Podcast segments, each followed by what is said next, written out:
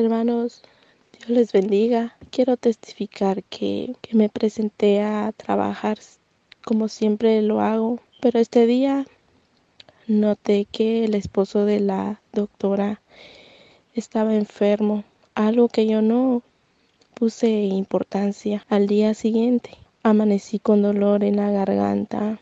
Luego la doctora me llama para darme la noticia que sí, justamente justamente ellos estaban infectados, que yo debía hacerme la, el análisis. Yo fui, ella misma me hizo la prueba y salí positiva con el virus. Me mandó para mi casa. Esto, esto para mí fue muy difícil porque mi hijo padece de los bronquios, pero yo me recordaba de aquellas, de aquellas promesas del Señor que Él me decía, yo cuido de, de los tuyos.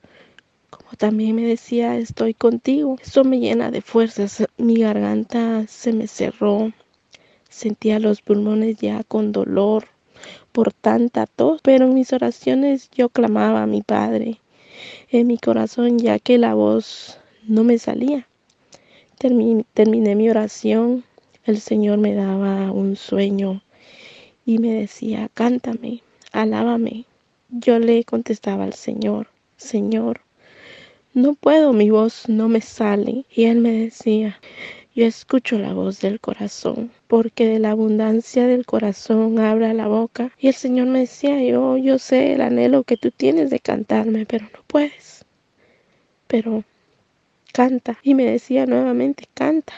Yo desperté, el sueño fue como de 15 minutos. Desperté y cantaba así solo tarareando como con la garganta, con el poco sonido que me salía de la garganta porque no podía. Y el Señor, en su infinita misericordia, me hizo sentir un fuego fuerte, un fuego que yo sentía desde la cabeza hasta la punta de los dedos de mis pies. Y yo cantaba el coro de que dice alaba alma mía Jehová, no sé, pero ese coro me salió del fondo de mi corazón cantárselo al Señor.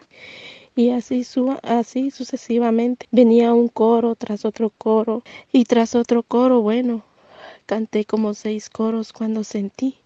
Estaba de rodillas cantando, cantándole al Señor y mi voz se escuchaba. Pensé, yo decía, Señor, ya los vecinos se despertaron porque yo siento que estoy cantando con todas las fuerzas de mi corazón, que la voz Tú me has permitido, Señor, escuchar nuevamente mi voz y el dolor de mis huesos desapareció. Mis pies no me dolían más. Entre tanto también pedía por mis jefes, pues porque ellos son de edad avanzada, son de 82 años y la señora de 67 años. Yo le pedí al Señor por ellos. El Señor le dio un sueño a mi jefa. Ella me redactaba el sueño con una, una enfermera. Ella me contaba que una enfermera le decía, mi padre me envió. Él dice que hay alguien pidiendo por ti. Por lo tanto, él me envía. Y la señora me dice que la enfermera le decía que el Señor es el dador de la vida, que solo Él es Dios, un Dios vivo y de poder. Ella, la enfermera le ponía una dosis, le inyectó, ella inyectó a mi jefa y mi patrona observaba en la enfermera una bata blanca pero debajo de la bata blanca ella llevaba otro vestido de otro color. Yo le envié una foto para ver si la enfermera que mi jefa decía y para estar yo segura, le envié la foto de, de la hermana María Luisa. Yo dije, quiero ver si la enfermera que la visitó en, por medio del sueño es la hermana María Luisa.